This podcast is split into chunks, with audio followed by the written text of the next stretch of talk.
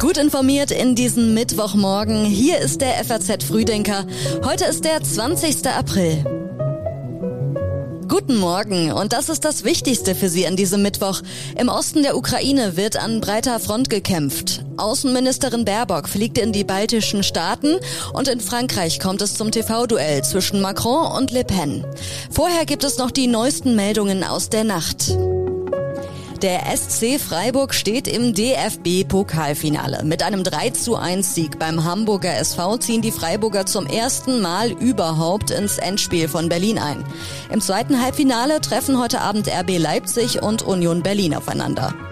Ein Impfstoffprogramm soll Vorbild gegen Hunger sein. Durch den Ukraine-Krieg droht Ländern, die ohnehin schon instabil sind, eine Hungersnot.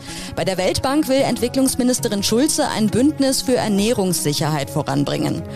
Und die Corona-Inzidenz steigt auf 688,3. Jetzt bestätigt sich, dass die stark gesunkenen Zahlen über Ostern teilweise trügerisch waren. Das Robert-Koch-Institut meldet knapp 200.000 Neuinfektionen. Die Texte für den FAZ Frühdenker kommen heute von Redakteur Sebastian Reuter und ich bin Theresa Salentin. Schön, dass Sie heute mit uns in den Tag starten. Russland hat die erwartete Offensive im Osten der Ukraine begonnen. Städte und Dörfer werden bombardiert. Zehntausende russische Soldaten versuchen, das Land zu erobern. Putins Armee greift in der gesamten Ukraine Ziele mit Raketen an. Das war Bundeskanzler Olaf Scholz am Abend zur aktuellen Lage in der Ukraine. Im Osten der Ukraine wird an breiter Front gekämpft. Experten bezweifeln aber, dass die russischen Truppen dort einen schnellen Sieg erreichen können. An fast der gesamten Kontaktlinie zu den 2014 entstandenen sogenannten Volksrepubliken in der Ostukraine wurde gestern gekämpft, also auf einer Länge von etwa 450 Kilometern. Auch in anderen Regionen des Landes gab es Angriffe, zum Beispiel auf die Millionenstadt Kharkiv. Vielerorts versuchten Menschen die Flucht auf eigene Faust. In der seit Wochen umkämpften Hafenstadt Mariupol verstrich ein weiteres Ultimatum der russischen Truppen für die in einem Stahlwerk verbliebenen Ukrainer weitgehend ergebnislos. Laut ukrainischen Medien könnten sich bis zu 1000 Zivilpersonen auf dem Gelände befinden. Die Anzahl der ukrainischen Soldaten wurde zuletzt noch mit bis zu 2500 angegeben. Diese lehnten weiterhin ab, die Waffen niederzulegen. Das amerikanische Institute for the Study of War schätzt die Erfolgsaussichten der russischen Streitkräfte bei ihrer Offensive in der Ostukraine verhalten ein. Es könne ihnen zwar gelingen, ukrainische Verteidiger zu zermürben oder begrenzte Erfolge zu erzielen, größere Fortschritte aber seien unwahrscheinlich angesichts des Zustands der beteiligten russischen Truppen. Mit ihrer Feuerkraft und der Überzahl an Soldaten könne die russische Seite zwar Erfolge erzielen, aber vermutlich nur unter hohen Kosten. Ein Ende des Kriegs sei nicht in Sicht. Bundeskanzler Scholz hat der Ukraine am Abend die volle Solidarität, finanzielle und militärische Unterstützung zugesichert. Er sagte auch, dass deutsche Alleingänge falsch wären. Als Staats- und Regierungschefs ist es gleichzeitig unsere Pflicht, eine Ausweitung des Kriegs auf andere Länder zu verhindern. Daher kann und wird die NATO nicht direkt in den Krieg eingreifen. Dabei bleibt es. Darüber sind wir uns alle einig. Der Militärökonom Markus Kolb erklärte, die russische Armee habe logistisch komplett versagt und schlechtes Handwerk und Nachlässigkeit bewiesen, so Kolb im FAZ-Interview. Er geht davon aus, dass sich den Russen spätestens in wenigen Wochen die Materialfrage stelle. Und der Politikwissenschaftler Ralf Rotte sagte im Podcast für Deutschland, mehr als 14 Tage Zeit habe Putins Armee auch in der Ostukraine nicht mehr. Und Bundeskanzler Olaf Scholz sieht keinen Anlass, die deutsche Politik zur militärischen Unterstützung der Ukraine zu ändern. Nach einer Schaltkonferenz unter anderem mit den Staats- und Regierungschefs der USA, Großbritanniens, Italiens, Frankreichs und Polens verwies Olaf Scholz am Abend darauf, Waffenlieferungen müssten zügig umsetzbar und das Gerät zügig einsetzbar sein. Der Kanzler versuchte damit dem Druck innerhalb und außerhalb der Ampelkoalition auszuweichen, von wo immer ungeduldiger eine Lieferung schwerer Waffen an die Ukraine gefordert wird. Scholz gab an, Deutschland wolle Kiew weiter Waffen liefern, doch habe die Bundeswehr keine Bestände mehr, die sie abgeben könne. Die Ukraine sei gebeten worden, aus einer Liste lieferbarer Rüstungsgüter von deutschen Rüstungsunternehmen das Gerät auszuwählen, das sie benötige.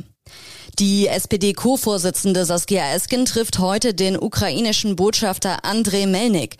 Melnik hatte in den vergangenen Wochen immer wieder mit scharfen Worten den früheren Russlandkurs der SPD verurteilt und mehr deutsche Waffenlieferungen an die Ukraine gefordert. Am Wochenende hatte der ehemalige Außenminister und SPD-Politiker Sigmar Gabriel in einem Gastbeitrag für den Spiegel Melnik daraufhin gezielte Angriffe auf Bundespräsident Frank-Walter Steinmeier vorgeworfen. Außenministerin Annalena Baerbock reist heute in die baltischen Staaten Lettland, Estland und Litauen. Schwerpunkt der Gespräche werde die Reaktion von Europäischer Union, NATO und internationaler Gemeinschaft auf den russischen Angriffskrieg gegen die Ukraine sein. Das teilte ein Sprecher des Auswärtigen Amtes in Berlin mit. Wird es Macron oder Le Pen? Am kommenden Sonntag entscheiden die Franzosen über die künftige Präsidentschaft in ihrem Land. Vor der Stichwahl treffen beide Kandidaten heute im TV-Duell aufeinander. Emmanuel Macron zieht als Favorit gegen Marine Le Pen vor die Kameras.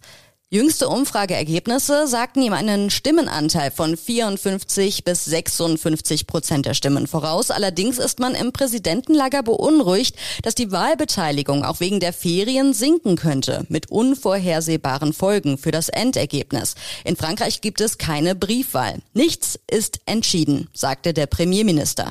In der jungen Generation der Franzosen brodelt währenddessen der Unmut. Pariser Studenten protestierten dagegen, dass sie nur zwischen Macron und Le Pen wählen können.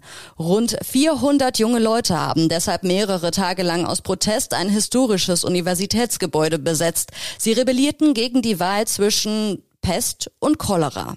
Bereits im ersten Wahlgang hatten über 40 Prozent der unter 35-Jährigen nicht gewählt. Seit es Marine Le Pen in die Stichwahl geschafft hat, wirken ihre Positionen alles andere als harmlos. Ihre Aussage, dass deutsch-französische Verteidigungsprojekte unter ihrer Präsidentschaft keine Zukunft hätten, schockiert Berlin. Auch ihre Europapolitik ist weit gefährlicher, als sie vorgibt. Beispielsweise der luxemburgische Außenminister Jean Asselborn hatte sich nach der ersten Runde der Präsidentschaftswahl äußerst beunruhigt gezeigt. Die sind in einem Art politischen Bürgerkrieg. Sie wissen auch, dass im Resultat die äh, äh, die Rechtsextremen äh, mehr als zweimal so viele Stimmen bekommen haben als in Deutschland. Sehr, sehr besorgniserregend. Le Pens radikalstes Projekt betrifft Frankreichs Verfassung und eine damit verbundene institutionelle Neuordnung. Am 8. Mai wird in Schleswig-Holstein ein neuer Landtag gewählt. Heute treten die Spitzenkandidaten von CDU, SPD und Grünen erstmals in einem TV-Triell gegeneinander an. In einer Umfrage von Infratest DIMAP liegt die CDU in Schleswig-Holstein in der Wählergunst deutlich vorn. Die Partei kommt in der Sonntagsfrage auf 36 Prozent, die SPD auf 20 und die Grünen auf 18 Prozent. Mit einem solchen Ergebnis wäre die Fortsetzung der aktuellen Jamaika-Koalition aus CDU, Grünen und und FDP möglich. Andere Koalitionen wären ebenfalls denkbar. Die FDP kommt bei der Umfrage auf 8 Prozent. Der Bundesverband der Linkspartei kommt heute zu einer Sondersitzung zusammen. 44 Vorstandsmitglieder wollen über den Umgang mit den Verdachtsfällen sexualisierter Gewalt beraten. Zuletzt waren mehrere mutmaßliche Fälle im Hessischen Landesverband öffentlich geworden. Vor kurzem berichtete das Magazin Der Spiegel, es gebe verschiedene Dokumente mit Hinweisen auf mutmaßliche Grenzüberschreitungen, Machtmissbrauch und eine toxische Machokultur. Der führende Landesvorstand der Linken erklärte die Anschuldigungen sehr ernst zu nehmen.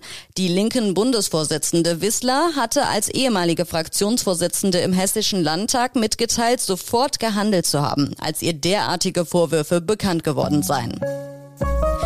Wir haben jetzt auch noch einige Online-Tipps für Sie. Auch das lesen Sie heute auf faz.net. In der Politik lesen Sie, wie aus Corona-Geschwurbel Entführungspläne werden. Im Podcast Finanzen dreht sich alles rund um die Geldanlage und worauf es dabei ankommt. Und in Gesellschaft ist ein Dermatologe im Interview und erklärt, was der Haut hilft und was nicht.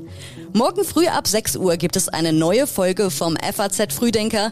Sie sind hoffentlich wieder mit dabei. Ich wünsche Ihnen jetzt noch einen schönen Tag.